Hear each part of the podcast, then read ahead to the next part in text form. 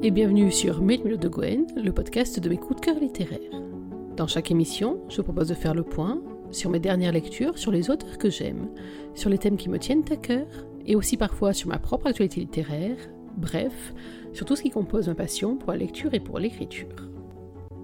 Dans l'émission d'aujourd'hui, il va être question de l'une de mes auteurs fétiches, en tout cas sur Mime de Gwen le site, puisque j'ai eu assez peu finalement l'occasion de la chroniquer pour l'instant pour ce podcast. Il s'agit de Chloe Wilcox, que j'ai décidé de mettre en lumière à l'occasion de la sortie papier de son roman The Virgin Price aux éditions addictives. Ce roman est déjà sorti en version numérique, mais aujourd'hui j'ai décidé de vous en parler car le 29 janvier 2021, c'est la version brochée qui sera disponible dans toutes les bonnes librairies et bien entendu sur les points de vente à distance.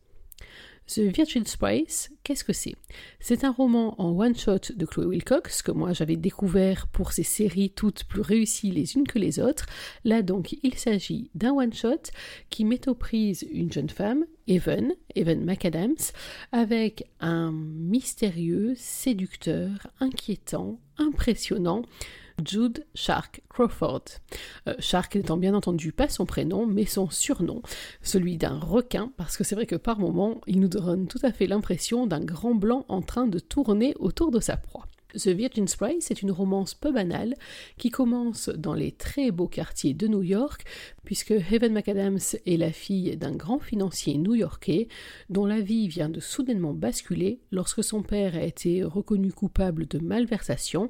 Son père est en prison, tous les biens sont saisis et la jeune Heaven va devoir faire face à une situation financière des plus périlleuses alors que sa propre mère n'en a absolument pas conscience et continue à mener grand train alors qu'elle n'en a absolument les moyens.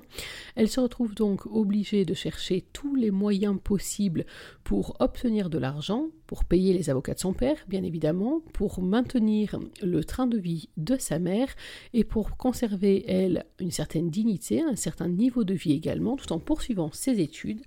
Pour ce faire, elle n'a qu'un bijou qui lui reste à vendre, vous le devinez peut-être, sa virginité qui va être mise aux enchères.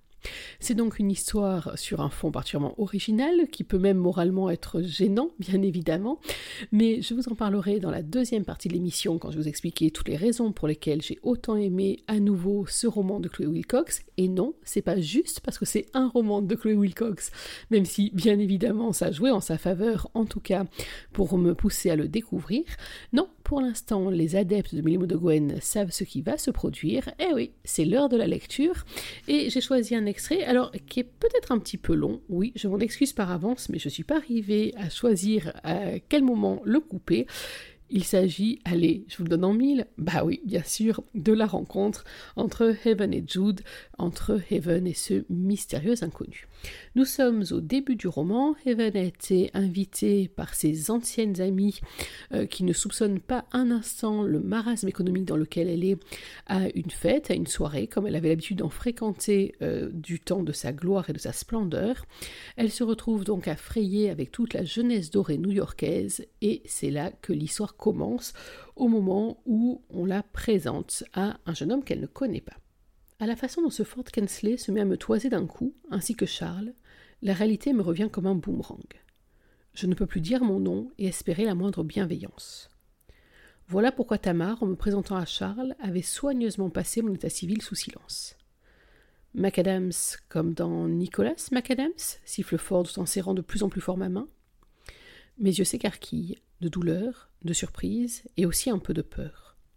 Ce n'est pas comme si je n'avais pas vécu de représailles depuis l'arrestation de mon père.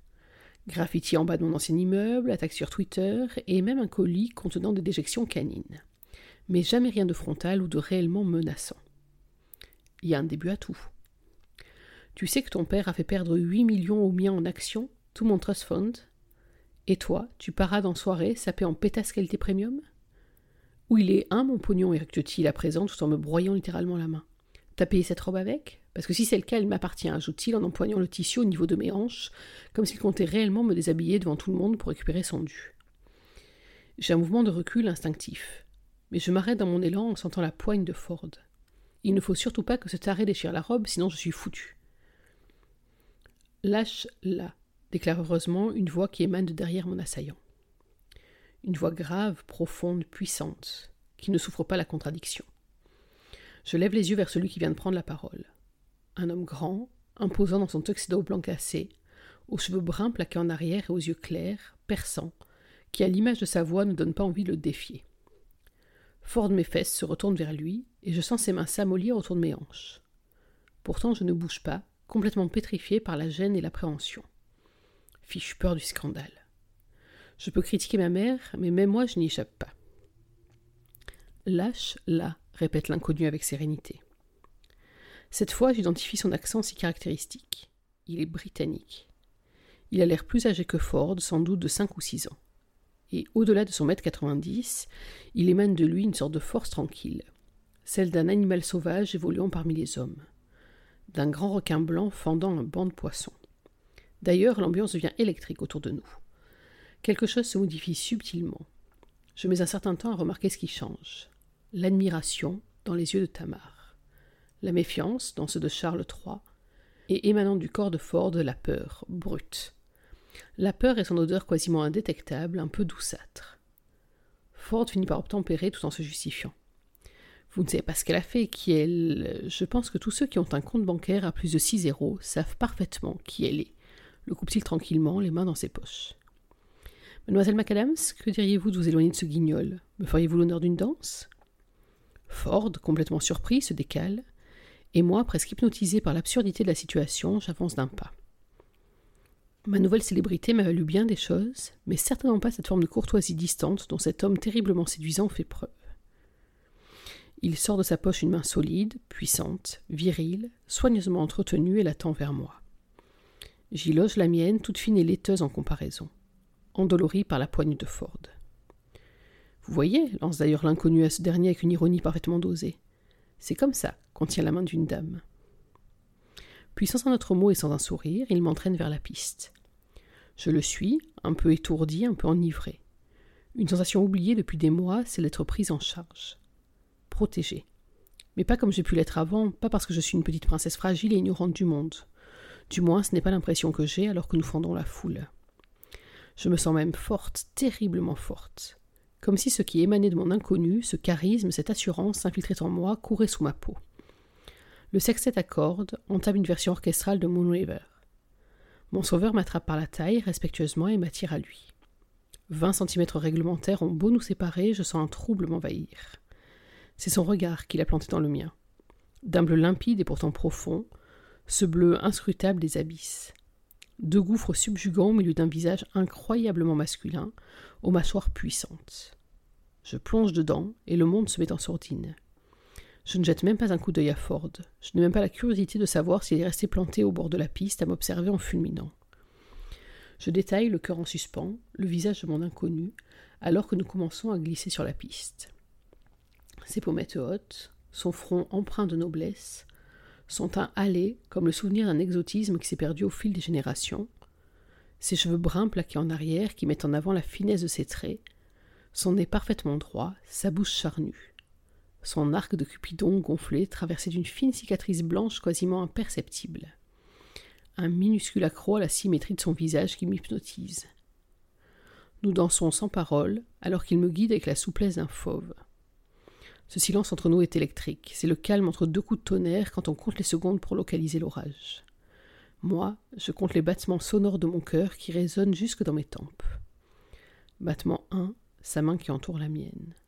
Battement 2, la chaleur de son autre main posée sur mes reins. Battement 3, son odeur qui m'enivre. Une odeur masculine d'ambre et de cuir. On parle d'avoir des papillons dans le ventre, les miens sont remontés dans ma gorge, ils obstruent ma bouche, font vibrer l'intérieur de ma cage thoracique.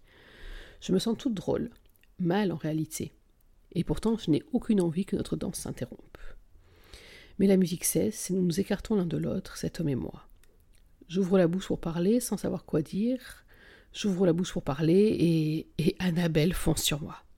Putain, Evan, t'as vu qui fait la boniche derrière le bar? lance-t-elle fiévreusement en s'emparant de mon bras. Chloé Carter. Non mais vraiment, certains sont prêts à tout pour s'infiltrer dans la bonne société, c'est dingue. Je me retourne vers elle d'un air hagard. Je n'ai jamais été sa fan numéro un, c'est évident, mais là, je pourrais la tuer. Elle ne voit donc pas ce qui est en train de se passer, qu'elle est en train de tout gâcher À mon grand soulagement, mon cavalier ignore l'irruption. Il ne se concentre que sur moi, me donne l'impression que le monde alentour a disparu ou qu'il peut bien aller se faire voir. Voulez-vous qu'on parte d'ici me propose-t-il de sa voix grave, un peu cassée, qui me donne des frissons. Je me tourne complètement vers lui, faisant moi aussi fi d'Anna, et me contente d'opiner. Allons-y, lance-t-il en m'offrant de nouveau sa main. J'y loge la mienne et sous le regard médusé d'Anna, me laisse entraîner vers les vestiaires. Tout au long de notre valse, j'ai laissé ma main dans la sienne, mais le contact n'avait rien à voir. Plus formel, plus poli. Là, nos deux mains jointes semblent la manifestation d'une intimité qui n'existe pas encore et qui pourtant hurle. Nous traversons la salle, cet homme dont je ne sais rien et moi. À une table, il attrape une des bouteilles de champagne fraîchement ouvertes qui trône dans un seau de glace. Je glousse en observant avec quel naturel il s'autorise cette provocation. Il est si élégant que son irrévérence a quelque chose d'irrésistible. Je ne sais pas ce que je fabrique et je m'en fous. Les pensées désorganisées, le cœur battant, je récupère ma cape, ma pochette Fendi. Puis nous sortons dans la nuit de New York, son impossible obscurité, son absence de calme, ses étoiles invisibles. Ma limousine est juste là, lance-t-il alors que l'élégante voiture, garée un peu plus loin, se met en branle et avance vers nous. L'inconnu m'ouvre la portière, je monte dans le véhicule. La sensation du cuir d'agneau sous mes doigts, le claquement de la porte qui se referme maintenant qu'il est assis face à moi. La façon dont nos yeux s'accrochent, se perdent en contemplation alors que je tends la main vers lui pour lui prendre la bouteille de champagne qu'il me cède comme s'il s'y attendait. J'en bois une rasade au goulot pour me donner du courage, des airs rebelles comme lui, repose la bouteille sur la tablette. Et puis. Et puis je fonds sur lui, sur ses lèvres. Tout en gardant ma bouche pressée contre la sienne, je m'assieds à ses côtés et empoigne le col de sa veste de smoking écru pour l'attirer à moi. Je ne rencontre aucune résistance, bien au contraire. Ses mains se posent dans mon dos, m'attirent plus près. Nos cuisses se frôlent puis s'enchevêtrent, nos souffles se mélangent. Nos langues se trouvent. La sienne a un goût de menthe. Ce n'est plus des papillons que j'ai en moi, c'est un brasier. Jamais je n'embrassais un homme de cette façon. Jamais je n'étais embrassée comme ça. Sa langue caresse la mienne avec expertise, puis se dérobe, revient à l'assaut, me laissant toujours avec une pointe de manque au bord des lèvres. Ses mains remontent de mon dos à ma nuque, glissent de ma nuque à mes épaules. Sa bouche abandonne la mienne pour viser le cou. Il découvre un point sensible dont je ne soupçonnais pas l'existence, juste sous mon oreille. Décharge électrique dans mes reins, crépitement le long de ma colonne. Qu'est-ce qui se passe? Qu'est-ce qui m'arrive? Je lâche un gémissement que ses lèvres étouffent en retrouvant les miennes. Je pivote et grimpe sur lui en remontant ma robe jusqu'en haut de mes cuisses. Je le chevauche, il me dévore. Il caresse ma peau nue et ses mains sont chaudes. Contre ma bouche, il laisse échapper un rire surpris un peu grisé. C'est terriblement sexy. Je prends conscience de la bosse de son entrejambe qui appuie contre mon sexe et allume des sensations inconnues en moi. Qu'est-ce que je fabrique murmurai-je comme pour moi-même. Je n'en ai aucune idée, susurre-t-il de sa voix rauque qui me chavire. Mais surtout, ne t'arrête pas. Nos baisers reprennent de plus belle, enfiévrés et irrépressibles. Nos frottements également. Son sexe dur contre mon sexe inexpérimenté, mon sexe pourtant affamé. Mes mains dans ses cheveux doux comme de la soie, ses mains sur mes cuisses dans mon dos, ma poitrine contre la sienne, ma poitrine prête à exploser, ma poitrine dressée par le désir qui coule dans mes veines comme de la lave en fusion. C'est donc ça, avoir envie de quelqu'un Avoir son corps qui reconnaît un autre corps, qui s'abandonne malgré les questions, les convenances, la logique je ne connais même pas votre nom, m'entends-je protester une voix haletante, en sachant que c'est moi-même que je désapprouve, mon impulsion subite et folle. Au stade où on en est, tu peux m'appeler comme tu veux, rétorque-t-il de son ton brûlant en empoignant ma nuque. Il mord mon cou alors que ma tête bascule en arrière. Je lâche un râle de plaisir en repensant à la première impression qu'il m'a faite, celle d'un grand requin blanc, un animal qui pourrait me dévorer s'il le voulait. Shark, ce sera ton nom pour l'heure. Shark m'agrippe par la taille et me renverse sur la banquette de la limousine, m'attrape par la cuisse, m'attire contre son bassin. Mes yeux chavirent de plaisir. En grimpant sur moi, d'un mouvement fluide, il attrape la bouteille de champagne. Ouvre grand pour moi, me commande-t-il d'une voix suave et pourtant autoritaire. Ses yeux sont brillants, il me bouffe. Son accent me fait un effet incroyable. Timidement, d'abord, j'humecte mes lèvres, retrouve la bouche. Shark approche le goulot. Je comprends ce qu'il veut faire, alors j'ouvre plus grand, le laisse verser un fin trait de liquide pétillant et savoureux, et avale ce flot enivrant. Shark repose la bouteille, glisse son pouce dans ma bouche que je suce goulûment.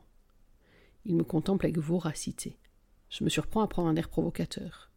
Je sais que je devrais ralentir les choses, mais c'est tout l'inverse dont j'ai envie. Et c'est tout l'inverse que je fais. J'ai toujours mis un point d'honneur à apprendre à dire non. Seulement ce soir, je veux dire oui. Ce soir, je susurre oui, oui, oui, et encore oui. Alors que Shark caresse ma poitrine par-dessus ma robe en soie, pince un de mes tétons à travers le tissu si fin, me regarde me cambrer sous lui et continue à sucer goulûment son pouce, qu'il fait entrer et sortir de ma bouche dans une pantomime obscène et délicieuse. Ce soir, je laisse parler mon corps, je laisse entrer le plaisir pour la première fois.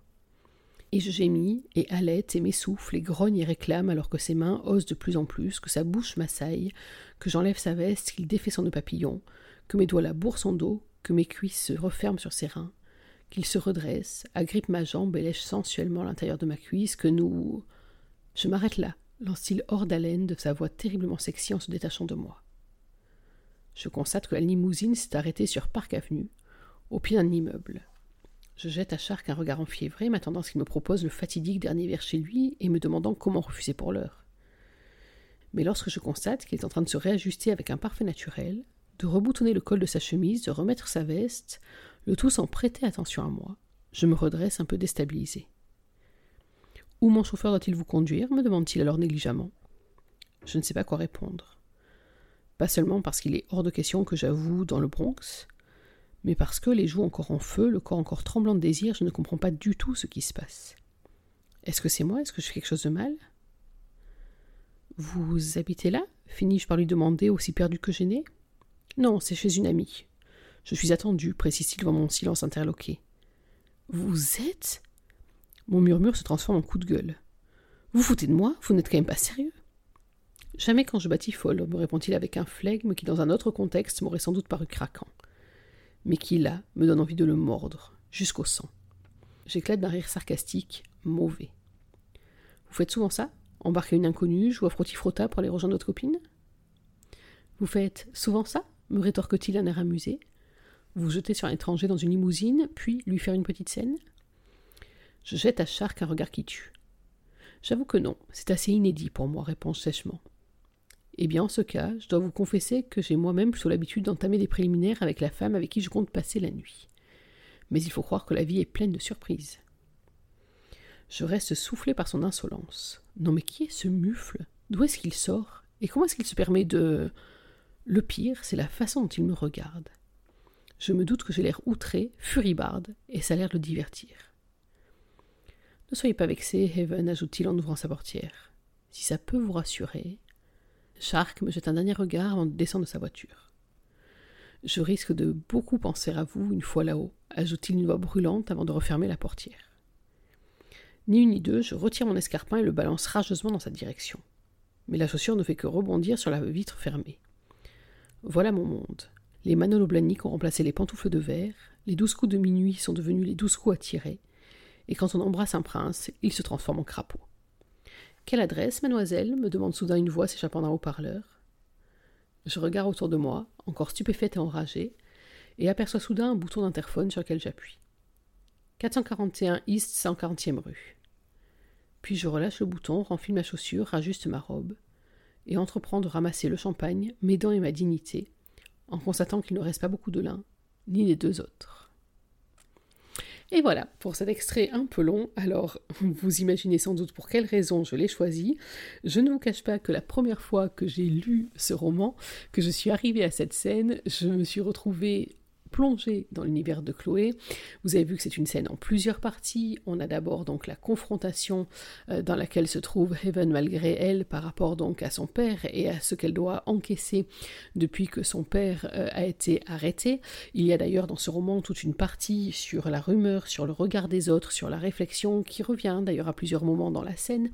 Il y a ensuite toute cette partie de séduction où on retrouve absolument la plume parfaite de Chloé qui sait faire monter les émotions à une vitesse grand V. Euh, je ne sais pas si vous avez vu ça, mais cette scène, c'est juste de la pure dynamite. Et puis, la manière dont elle s'achève, je pense me souvenir que lorsque je l'ai lu la première fois, j'ai dû pousser un grand cri de dépit avant deux trois, deux, trois insultes bien senties à l'encontre de Shark et même de l'auteur, qui n'avait fait là que le premier pas pour nous malmener. C'est donc euh, un chapitre de rencontre qui est une rencontre furtive. Vous avez vu que finalement on en sait très très peu, on en sait un peu plus sur Raven parce que euh, on a déjà commencé à la connaître. Par contre sur Shark on en sait fort peu et encore vous avez vu j'ai triché, je vous ai donné son vrai nom euh, au début de ma présentation. Mais quoi qu'il en soit, j'ai beaucoup aimé la manière dont on finit là sur une queue de poisson et c'est vraiment l'un des atouts de ce roman, le fait de m'avoir fait tourner en bourrique à plusieurs reprises. Et d'ailleurs c'est par là que je vais commencer les raisons pour lesquelles je vous recommande absolument ce livre. Donc la première raison, je vous l'ai dit, c'est euh, toute la composition du livre, oui, carrément. C'est-à-dire qu'on est avec un livre qui va par moments être très très frustrant parce qu'il est baigné de mystère. Effectivement, vous l'avez vu, Shark, allez on va continuer à l'appeler Shark pour l'instant, euh, apparaît sans qu'on s'y attende, disparaît sans qu'on comprenne pourquoi, si pour rejoindre une autre fille, bravo le mufle, euh, on sent bien qu'il a tous les codes de la haute société, euh, que ce soit la voiture de luxe, que ce soit un certain flegme, que ce soit une assurance et un charisme qui en impose à tout le monde. Et pourtant, vous avez vu que non seulement il ne crie pas avec les loups par rapport à Evan, mais on va se rendre compte même dans le roman, à plusieurs euh, moments, qu'il peut être en total décalage avec ce qu'on aurait attendu de lui. Donc, on a dans ce roman toute une série de volte-face, de moments où on croit comprendre, et puis en fait, non, pas du tout, jusqu'à la révélation finale Bien entendu, si c'est une révélation, vous imaginez bien que ce n'est pas moi qui vais la faire. Mais en attendant, j'ai beaucoup aimé les volte-face de ce roman et autant le dire tout de suite, ils sont pour la plupart dus à Jude, puisque Heaven, elle va rester sur une ligne relativement stable tout au long du récit. Mais Jude, c'est vraiment l'atout majeur de ce roman. Alors, c'est vrai que j'ai une fâcheuse tendance à tomber amoureuse des personnages masculins de Chloé Wilcox. Je ne sais pas si vous vous souvenez de Jordan, de Kazé ou de Aaron, mon champion toute catégorie. Mais en attendant, dans chacun de ces romans, Chloe Wilcox euh, s'est toujours m'embarquer très très très haut euh, dans les petits nuages dès qu'il s'agit d'un de ces personnages masculins, même si, avant tout, elle a une sacrée tendance quand même pour nous souffler le chaud et le froid et nous dépeindre des hommes dont à la fois on tomberait volontiers amoureuse, mais qu'on aurait presque aussi souvent envie d'étriper, euh, voire de gifler salement. En tout cas, c'est ce qui se passe avec Shark, vous l'avez vu dès cette scène d'exposition, c'est vrai que tout au long du roman, on va passer d'un sentiment à l'autre, à la fois être sous le charme de son aspect très protecteur, euh, de toute l'attention dont il est capable d'entourer Haven, et puis en même temps de rugir de dépit et d'énervement face à la manière dont il peut la planter, la blesser, dont il semble même la trahir. Bref, c'était vraiment un personnage qui est euh, tout en finesse et euh, que j'ai énormément aimé, et en tout cas j'ai beaucoup aimé suivre, concocter dans mon cerveau des plans pour deviner qui il était, pourquoi est-ce qu'il agissait comme ça, qu'est-ce qu'il voulait faire, de qui voulait se venger, va bref, une énigme et j'ai adoré ça. Euh, j'ai aussi, bien entendu, parce que pour qu'il y ait une romance qui fonctionne, il faut que les deux personnages soient attachants, j'ai aussi beaucoup aimé euh, Evan et j'ai en train de beaucoup aimer ce personnage pile face. Euh, c'est une jeune fille donc qui a été élevée comme une princesse, elle le dit, hein, donc à la fois choyée, protégée de toutes, euh, de tous les gros soucis, de toutes les vicissitudes de la vie des gens normaux entre guillemets, euh, et en même temps elle a été élevée dans un certain sens des convenances, avec un certain standing à tenir, ce qui rend la chute d'ailleurs d'autant plus dure peut-être parce qu'elle sait ce qu'elle a laissé derrière elle et que pendant toute une partie du roman elle va essayer quand même de maintenir le standing auquel elle est habituée, alors que c'est plus du tout le cas. Vous avez vu par exemple que dans cette fête, euh, la robe, elle est tellement attachée à cette robe, parce qu'en fait c'est une robe qu'elle a empruntée pour continuer à faire illusion malgré tout.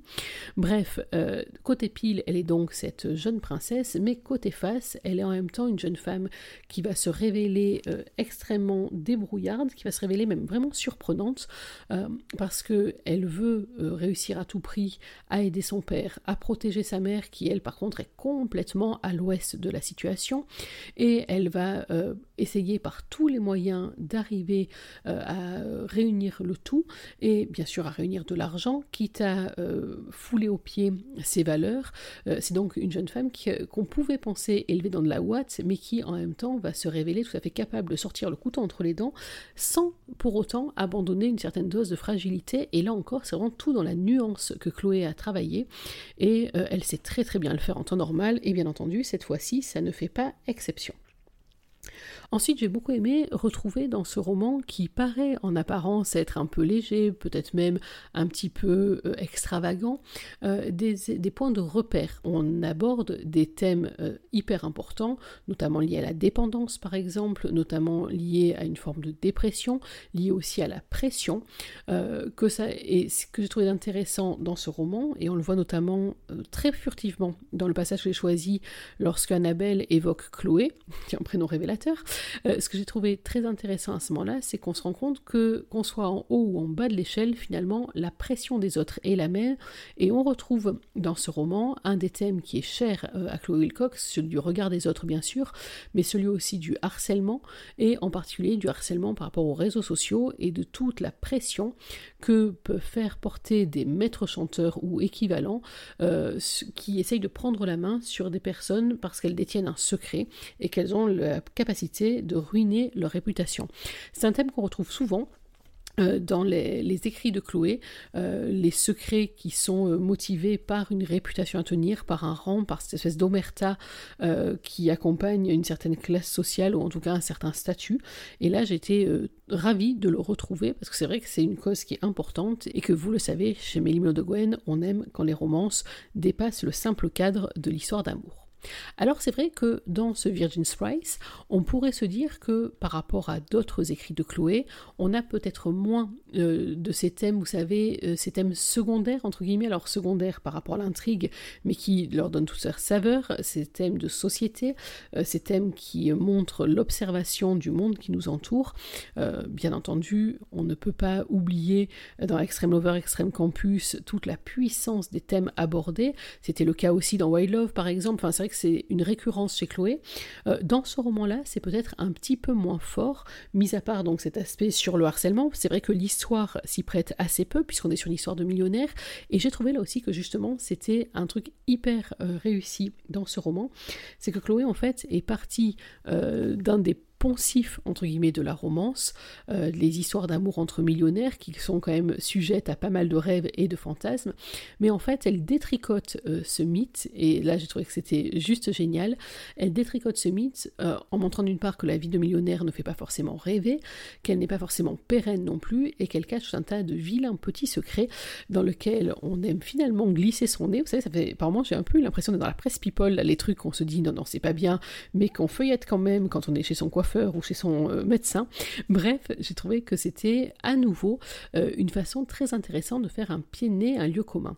Si vous vous rappelez, euh, dans My Dominant Boss, Chloé avait comme ça déjà pris ce parti pris d'écrire un roman sur un dominant, ce qui a été très très à la mode en romance il y a quelques années, alors bien sûr dans la vague des 50 nuances, des Crossfire ou autre, mais elle avait fait le choix de revenir à un thème qu'elle avait elle-même déjà abordé pour voir quelques années après comment est-ce qu'on en tirait euh, quelque chose de différent ou quelque chose d'un peu semblable. C'était très très différent. Si vous vous rappelez bien, ben là c'est un peu pareil. On repart de ce thème que certains pourraient trouver un peu facile, des histoires de millionnaires, pour en faire quelque chose d'assez inattendu. Et ça, c'est vraiment la force euh, de Chloé, la touche Wilcox, de donner l'impression qu'on sait parfaitement où elle nous entraîne pour partir dans une dimension tout à fait différente. Voilà les raisons pour lesquelles je vous recommande bien sûr chaleureusement ce Virgin's Price qui sort donc en version papier broché le 29 janvier 2021, toujours aux éditions addictives. La version numérique est bien sûr toujours disponible sur toutes les plateformes de téléchargement légal et vous l'aurez compris, chez Mélimilo de Gwen, on vous le recommande comme on vous recommande finalement tout Chloé Wilcox, mais ce titre-là en particulier. Voilà, il est temps pour moi de conclure cette émission. J'espère que vous avez pris autant de plaisir à l'écouter que j'en ai pris à la préparer. Nous, on va donner rendez-vous dans quelques jours pour aborder un autre thème, un autre auteur, un autre histoire, mais en tout cas un nouveau coup de cœur. En attendant, n'oubliez pas que même en 2021, une journée sans lecture, c'est une journée à laquelle il manque quelque chose.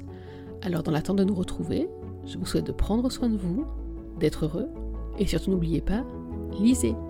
Bye bye